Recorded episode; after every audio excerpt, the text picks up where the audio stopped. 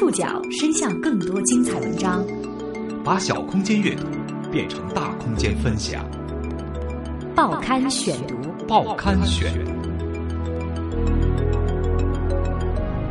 把小空间阅读变成大空间分享。欢迎各位收听今天的报刊选读，我是宋宇。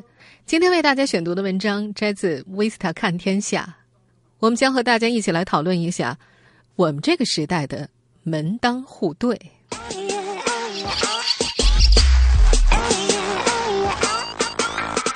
三月十四号，白色情人节，又一个以爱情为名的节日。我们来谈谈国人的婚姻观。你以为门当户对是个陈旧的观念吗？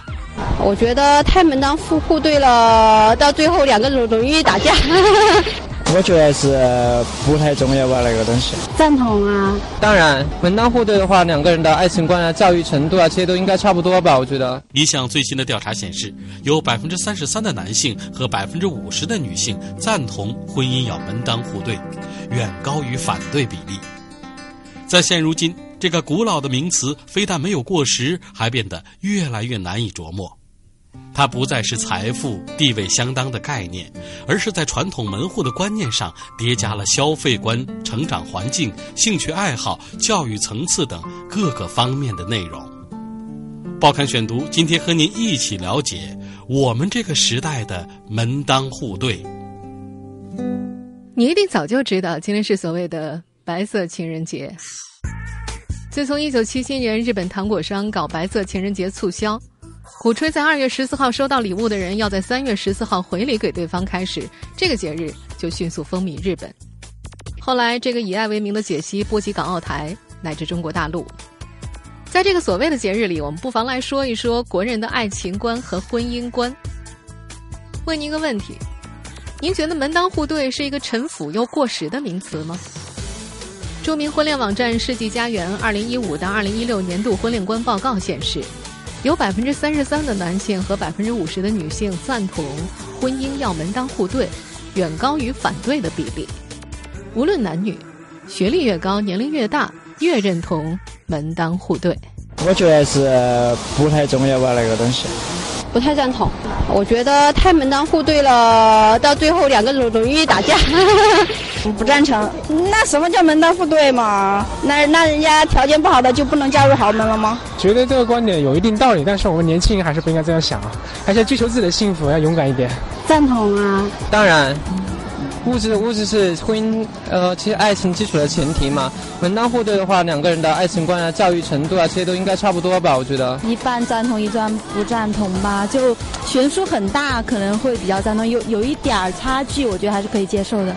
人生价值观很重要，这个门当户对，就两个人的觉悟、对生活的认识、学识，这个也很重要。知名编剧陈彤在接受采访时表示，如今的门当户对已经不再是财富地位相当的概念。而是在传统的门户观念上叠加上了越来越多的条件，比方说消费观、成长环境、兴趣爱好、教育层次等等等等。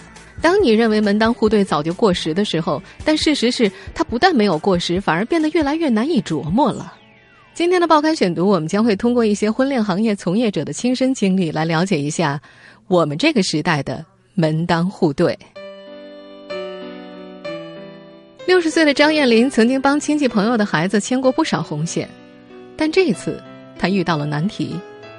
她跟一个朋友沟通男女双方的条件，朋友问：“女孩哪里人啊？”“北京的呀。”“家哪个区的？”“石景山。”“哎呀，男孩家东城区的，希望找东城区或者西城区的女孩。要是海淀和朝阳啊，勉强可以考虑。石景山的。”算了吧。哎，女孩家教涵养非常好，长得也很漂亮，有一像高圆圆，真的不见一面？哎呦，这男孩对区域这一点挺在乎的，还是算了吧。伴随着朋友略带惋惜的拒绝，张艳玲的做媒尝试以失败告终。这是张艳玲第一次真实接触到明确到具体城区的择偶条件。她猜测。可能男孩觉得居住环境特别能够影响一个人的品质和生活习惯，因此希望找一个生活习惯啊、家庭背景类似的另一半吧，这样相处的时候更容易相互理解。他试着解读东城区男孩的要求，同时也不得不感慨，当下年轻人比自己年轻的时候更加看重门当户对了。猴年春节期间，江西年夜饭事件曾经在互联网上发酵。一位自称在上海长大的女孩，跟着男朋友回到她江西农村老家过年，被一顿黑乎乎的饭以及农村破旧的场景吓了一跳，当天晚上就逃回了上海。不过后来你也知道了，二零一六年二月二十一号，江西当地媒体对外辟谣，证实此事子虚乌有，纯属炒作。但是，这个虚构事件却引发了全民关于门当户对的讨论。这是真实的，并且无法回避的存在。知识分子肯定要配知识分子的喽，对吧？门当户对，对小孩来说那个隔阂就少一点。门当户对也应该要考虑，就是，但还不是主要的，主要主要的还是他两个人要好。我觉得当然门当户对是很好，但他未必是一定是必要的条件。对，我觉得两个人如果相爱的话，可以互相合作的话，也我觉得未来也可以创造很好的未。在思想观念已经如此多元化的今天，有人不理解门当户对这一腐朽的婚恋观怎么还会沉渣再起。但实际上，身处围墙内外的男男女女们却用无数事例和评论展示着这一切背后的真相。对于婚姻而言，门当户对从来都不曾做过沉渣。报刊选读继续播出我们这个时代的门当户对。其实，家住石景山的女孩已经是张艳玲为那位北京东城区男孩介绍的第三个相亲对象了。男孩家条件不错，父亲是公务员，还是个领导；母亲任某大型企业高管。家里给男孩在北京三环边的三元桥准备了一套面积不小的婚房。至于男孩本人，也是公务员，在市直机关办公室工作。在张艳玲看来，这个男孩可能觉得自己条件不错。他对女孩的要求是身高在一六零到一六五公分之间，家庭条件富裕，父母职业要与自家差不多，家庭的居住区域必须是西城区和东城区，海淀区和朝阳区也可以考虑。也是因为这两个区比较靠近市中心地段，剩下的石景山啦、大兴啊、通州什么的，通通不考虑。张艺玲给男孩介绍的第一位姑娘出身高知家庭，本人的职业是律师，却因身高只有一五八，双方都没见面。介绍的第二个女孩，在张艳玲看来条件着实不错，父亲是中国联通的高层，母亲是三甲医院的医生，平时家里住在海淀区，在郊区还有个独栋别墅。女孩本人也在联通上班，工作比较稳定。不过见了两三次面之后，两人就不再联络了。张爱玲私下一问啊，才知道男孩略有些看不上女孩家是海淀区的，女孩则认为男孩本人条件并不突出，工作也就是个普通公务员。张爱玲还帮一个同事的女儿介绍过对象，女孩从高中起就留学澳大利亚，拿到硕士文凭之后才回国工作。在和张艳玲的交流当中，女孩说自己的要求很简单，一定要有留学背景。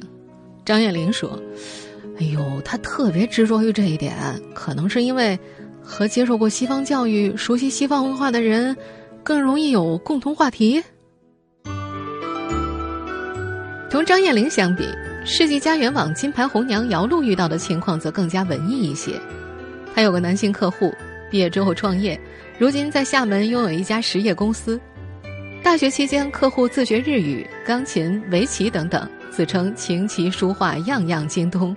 因此，他希望另一半是个精神层面上能够和自己同步的女孩，不仅要会下围棋，还需要懂一门乐器。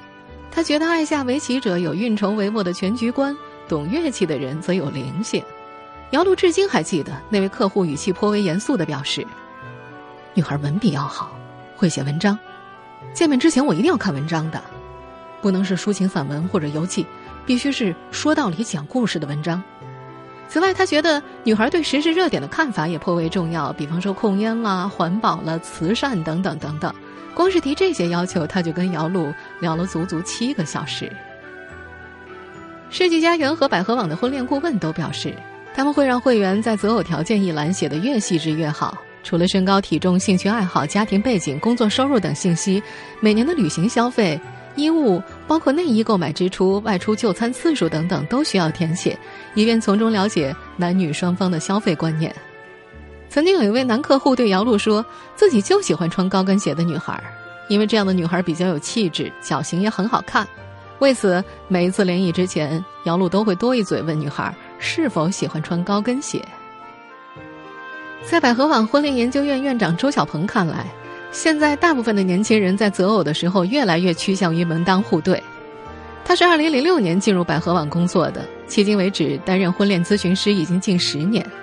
在他看来，如今的门当户对已经不再是简单的财富地位相当的概念，而是在传统门户的观念上叠加了越来越多的条件，也就是两个人是相似的，就是要在消费观、成长环境、兴趣爱好、教育层次等各个方面趋向一致。来自真爱网的观察也传递着相似的信息。根据真爱网公关总监王斐介绍，他们网站的红娘接触到的案例当中，大部分的单身男女在择偶时考虑门当户对，很多时候并不是受到外界的影响，而是其内心需求，认为门当户对是平等沟通的一大基准点。关于婚恋观的年度调查数据显示，男性看重年轻和颜值，女性更爱有学问的高富帅。多年来，女性的外在条件一直都是男性最看重的择偶标准之一，很少有男性可以为此妥协。报刊选读继续播出我们这个时代的门当户对。世纪佳缘的金牌红娘姚璐说：“对于男性来说，排在第一位的要求还是女方的长相，其次才是性格、学历、家庭、工作等等。”如果外在没有吸引到他，可能就没有耐心更深入的了解下去了。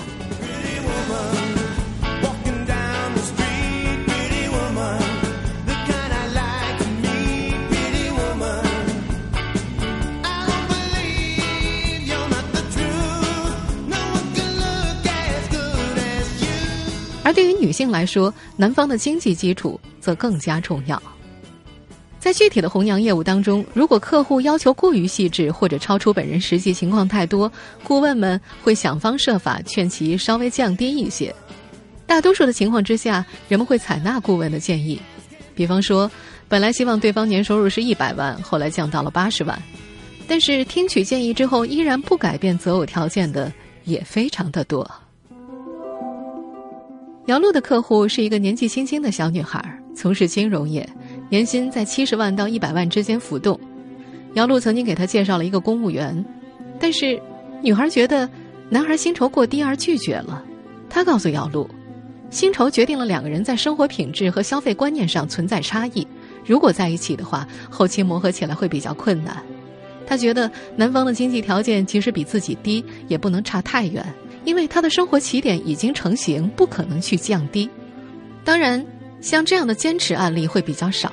在采访当中，这是为数不多的女性坚决不让步的案例。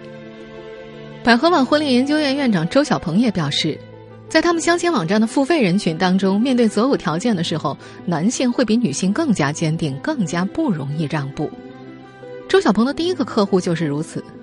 当时除了收入、学历、家庭环境等要求，男客户特意叮嘱了一下，希望女方的身高在一百六十三公分以上。按照这些要求，周小鹏确实找到了一个各方面条件都吻合的女孩。美中不足的是，女孩身高一六二，他提议可以见面聊一聊嘛，就相差一公分。但是，男方拒绝见面。他们有个门店顾问曾遭遇投诉，原因是男会员要求只找二十八岁以下的，结果顾问给他介绍了一个二十九岁的女孩。入行近十年。形形色色的客户中，周小鹏对一个男客户至今印象深刻。那是个北京男孩，本人一百七十公分，月收入四千，希望找一个收入和自己差不多、工作稳定、貌美如花的女孩。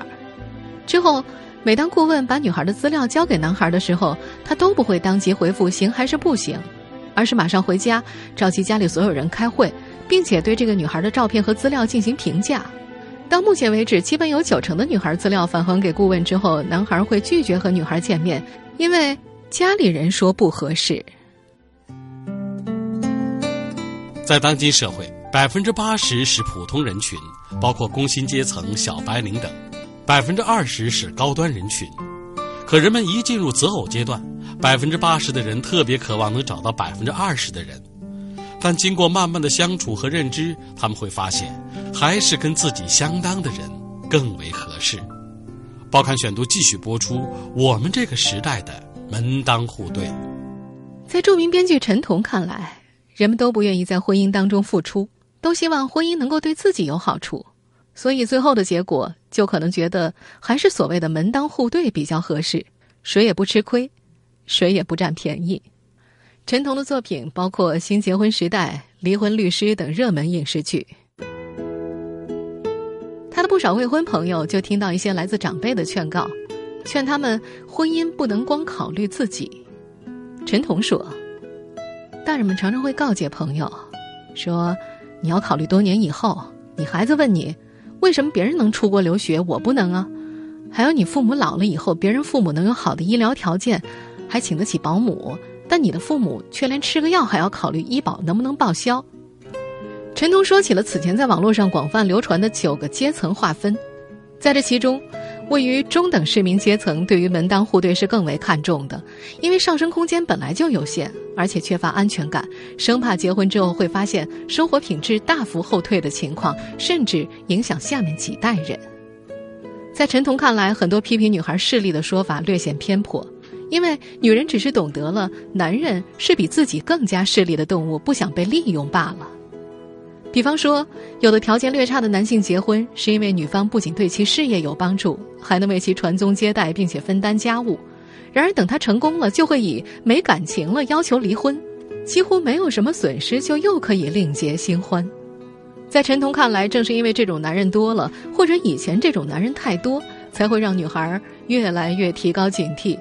不愿意轻易给这种自身条件差的男人当阶梯。真爱网的公关总监王斐提供了这样一则观察数据：在我们这个世界上，百分之八十是普通人群，包括工薪阶层、小白领等等；百分之二十是高端人群。人们一开始进入择偶阶段的时候，百分之八十的人特别渴望找到百分之二十的人，但是经过慢慢的相处和认知，他们会发现，还是跟自己相当的人更为合适。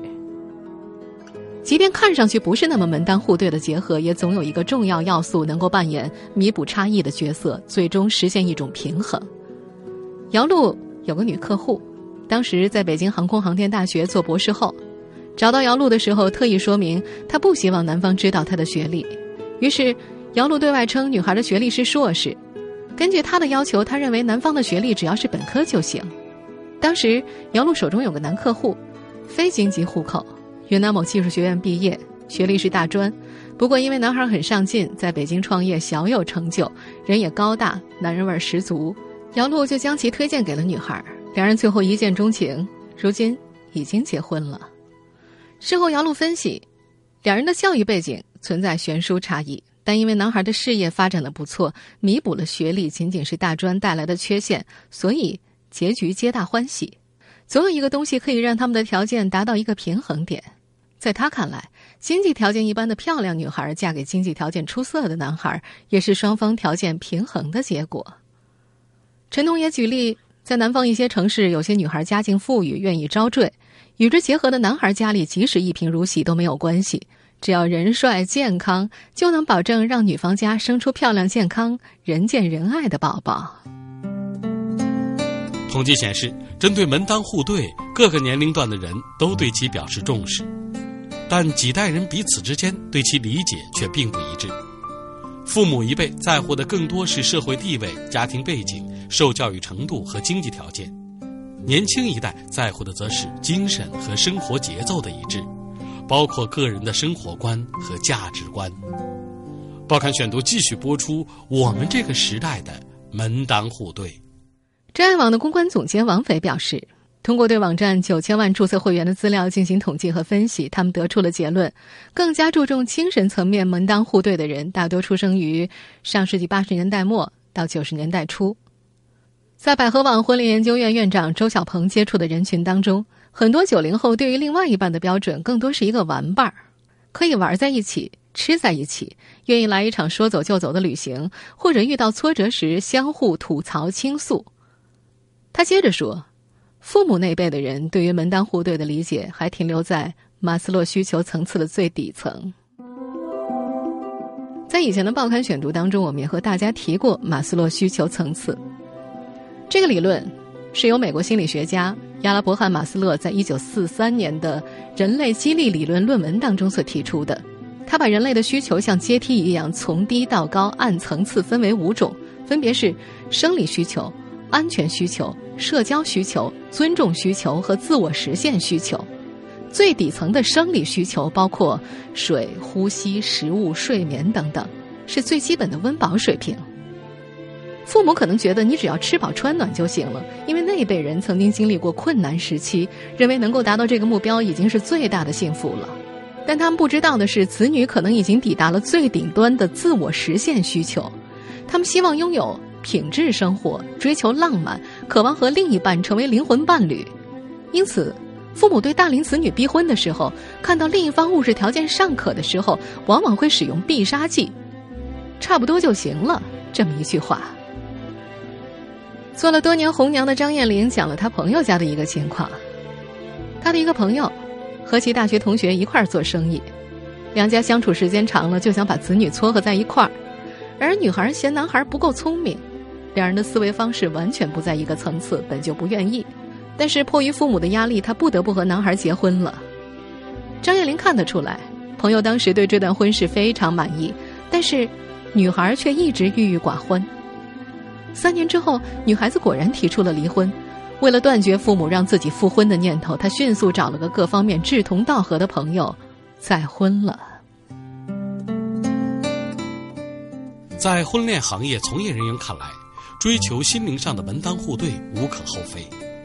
但是，过于追求门当户对，实际上是逃避生活的一种表现。报刊选读继续播出我们这个时代的门当户对。在春节前，有一对热恋中的情侣找到周小鹏做咨询，两人在家庭教育上并不是门当户对。女孩毕业于一所不入流的三本院校，之后到国企上班，工作清闲，每天翻翻报纸、喝喝茶就可以下班了。他的家境非常富裕，父母是商人，早年经常在外，因此对这个女儿的教育模式基本是提供大量的资金支持的散养。男孩的父母则是在事业单位工作，家教比较严格。男孩从国外留学归来之后，到一家外企上班，正处于事业的上升期。两个人确定恋爱关系之后，女孩每天都让男孩下班之后去自己家，有时一块去吃饭，有时出去逛个街、看个电影。由于男孩家住的比较远，每次在女孩家待一个小时，他就得马上动身回家。女孩曾经提出和男孩同居，并说自己的父母对此没有意见，但是因为男孩的父母坚决制止而作罢。久而久之，男孩有时因为工作压力大或者是加班，并不是每天都到女孩家报道。女孩生气了，认为男孩不陪她就是不爱她，矛盾逐渐加深。疲于应付的男孩带着女孩找到了周小鹏。周小鹏说：“他当时告诉男孩，虽然你们俩在性格和生活方式上差异很大，但既然相爱嘛，并且想坚持下去，就必须比别人付出更多的努力去沟通。出现一个问题，解决一个问题。他把男孩的现状一条一条捋清了，摆在女孩的面前，并且同样建议女孩为此做出一些改变，比如减少自己希望男友时刻陪伴的需求。”咨询之后，两人都表示会尝试去解决问题，为对方做出调整。但是最终，这段感情还是以分手告终了，因为彼此之间还是不愿意让步。在周小鹏看来，家是需要精力去经营的地方，矛盾和问题永远存在。这就跟炒股一样，每个人都希望只投入一点精力就能够获得高额回报，因此都不愿意在婚姻中付出。他观察到，周围很多父母在孩子的教育过程当中会采用回避的方式来解决，这个不能做，那个不能做，一旦没有达到预期的目标就马上放弃，所以有很多人在长大之后遇到婚恋问题，往往就采取回避的态度，因为不知道怎么解决问题。我要稳稳的幸福，能抵挡末日的残酷。周小鹏觉得。人们都希望找一个和自己相似的人，认为这可能会减少矛盾的爆发。现代人都趋向于省事儿，害怕面对矛盾，于是干脆就找一个门当户对的。但是，生活是什么？生活本身就是一个问题接着另一个问题呀。听众朋友，以上您收听的是《报刊选读》，我们这个时代的门当户对。我是宋宇，感谢各位的收听。今天节目内容摘自《维斯塔看天下》。收听前复播，您可以关注《报刊选读》的公众微信号，我们的微信号码是《报刊选读》拼音全拼，或者登录在南京 APP 和喜马拉雅 FM。我们下次节目时间再见。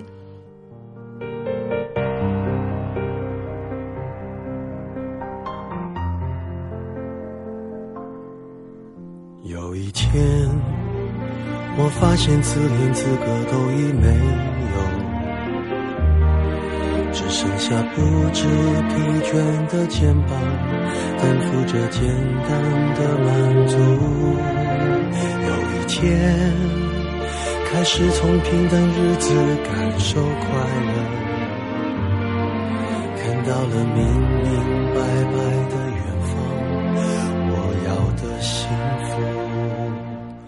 我要稳稳的幸福，能抵挡末日的残酷，在不安的深夜能有个归宿。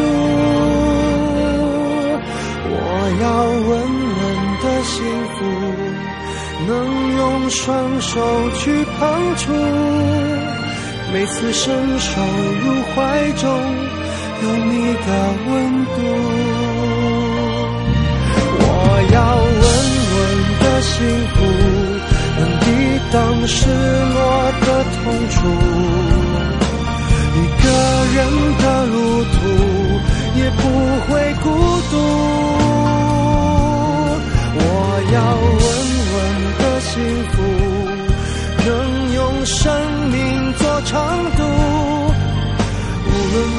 身在何处，都不会迷途。我要稳稳的幸福，